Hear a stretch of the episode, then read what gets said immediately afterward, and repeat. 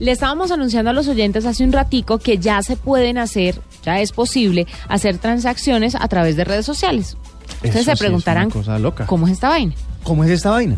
Pues tenemos a Oscar Bernal, que es el director de innovación e investigación tecnológica del Banco de Bogotá, que nos va a hablar un poquito acerca de esto que se llama Tweet BDB, ¿ya? Y nos va a explicar cómo es eso de hacer transacciones a través de redes sociales. Oscar, bienvenido a la nube.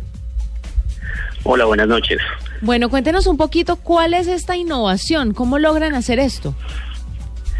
Bueno, esto, esta solución es el resultado de, de una estrategia corporativa de aval que venimos desarrollando desde hace un buen tiempo dentro del marco de la estrategia de innovación, pensando en, en interpretar los espacios donde nuestros clientes disfrutan interactuar y llegar a ellos de una manera más simple, más cotidiana, eh, entendiendo que la comunicación hoy en día es- se está transformando y los usuarios se comunican de una manera diferente entre sí y se comunican de una manera diferente con el banco.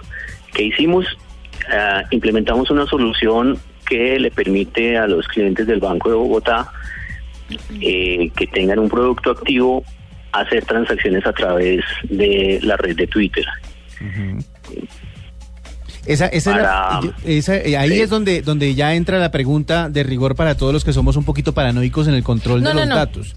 Y es la seguridad. Sí, la seguridad, pero espera un momento. Desglosemos el tema. Entonces, ¿qué tipo de transacciones en primer lugar se pueden hacer a través de Twitter? Porque me imagino que no todas están permitidas a través de la red social. La primera fase del proyecto contempla hacer operaciones de consulta y solicitud de certificados. Eso Solamente podemos hacer eso. No pueden hacer transacciones monetarias, no pueden hacer todavía, no podemos, ha- no puede el, el usuario hacer transferencias ni pagos de servicios. Pero ese es el objetivo final. Ese es el objetivo y estamos esperando cómo avanza el servicio y obviamente es un proceso de, de evolución de la solución.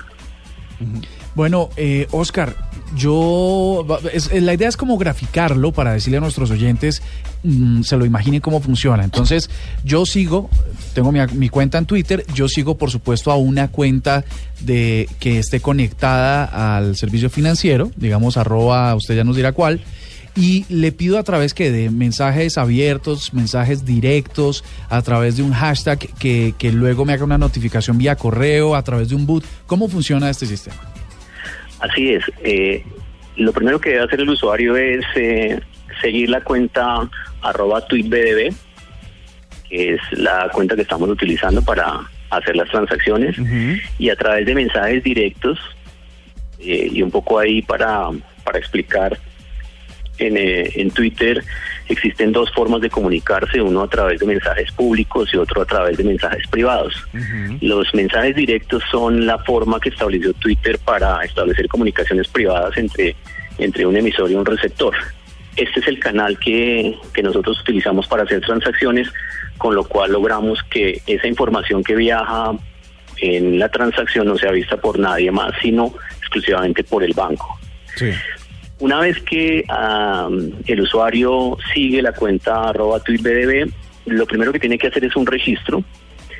Eh, la forma de, comunicarse con el banco es a través de instrucciones eh, y lo hacemos a través de los comandos que se utilizan en Twitter.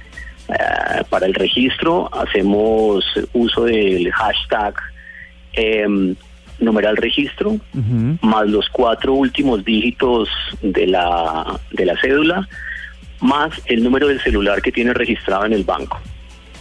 Ok, Este mensaje se envía. perdón, vam- vamos por, por partes, como dice Juanita, vamos a desglosar todo el tema. Eh, el primer, eh, el, eh, primera condición, seguir la cuenta. Segunda Primera condición, condición, seguir la cuenta. exacto, segunda condición es hashtag registro con los cuatro últimos números de su tarjeta de débito. No, no, no, no. Perdón, Hashtag registro con los cuatro últimos dígitos de su, De sus- número de identificación. Ah, ok, ok, ok, ok. Ahí para más claridad de la gente. Hashtag registro, o sea, numeral registro con los cuatro últimos números de su, de su identificación. De Y su- luego, De, de su identificación y luego el número de celular que tiene registrado en el banco. ajá, o sea que son dos pasos de seguridad y pues el paso natural de seguir la cuenta. El paso natural de seguir la cuenta. Pero además hay un tercer paso y es que ese comando de registro lo que le permite al banco es hacer un proceso de validación de que la cuenta, que el usuario y el celular son los que le corresponden a quien hizo el registro de la información personal en el banco. Eh, si esa información no es válida, el, eh, el sistema le responde que no puede hacer el registro. Y ahí vienen unos elementos de seguridad importantes y es que eh, la, actualización de esa información se hace a través de, de los medios seguros que tiene definidos el banco, utilizando elementos de autenticación biométrica que permiten eh, en, el, en el momento del registro hacer una validación de la identificación del cliente para evitar suplantaciones con base en el registro biométrico de la persona. Pero venga, le hago una pequeña pregunta, Oscar. Eh, cuando la gente le pide lo que, los servicios que ustedes están ofreciendo, ¿esos los devuelven por correo electrónico o también por Twitter? Los, las consultas eh, se responden a través del mismo canal de Twitter.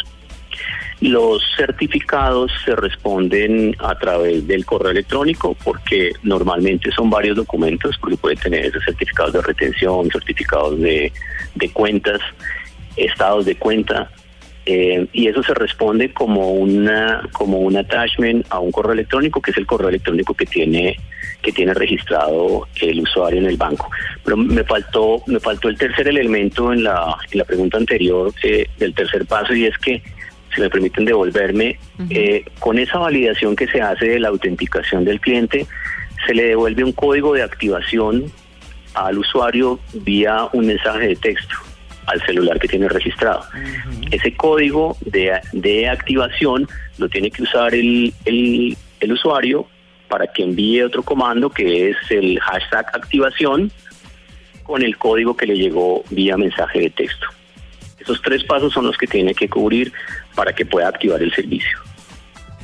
Eh, mire, hay una cosa que siempre preocupa cuando las aplicaciones externas lo que hacen es capturar información, en este caso son sus validaciones o las validaciones del banco para constatar la, la veracidad o la legitimidad de la persona que está detrás de la solicitud. Pero preocupa a veces que todos esos datos como huellas, como eh, elementos de la seguridad biométrica u otros datos estén, estén saliendo del celular hacia, hacia la entidad bancaria y hacia terceros. ¿Cómo pasa eso? No, no, no, no. La, identificación biométrica se utiliza solamente para registrar los datos del usuario cuando se dirige a una oficina a abrir un producto, porque uno de los requisitos del servicio es que el cliente tenga un producto en el banco. En el momento en que el cliente abre el producto, en ese momento es que se hace la autenticación biométrica. La autenticación biométrica no se hace vía Twitter. Vía Twitter se, se hace una validación de que el, los, el usuario que está haciendo la transacción y el celular que está haciendo la transacción corresponden al usuario que registró la apertura del producto. No hacemos viajar información confidencial y adicionalmente la información que está viajando por el canal de Twitter va cifrada de punta a punta.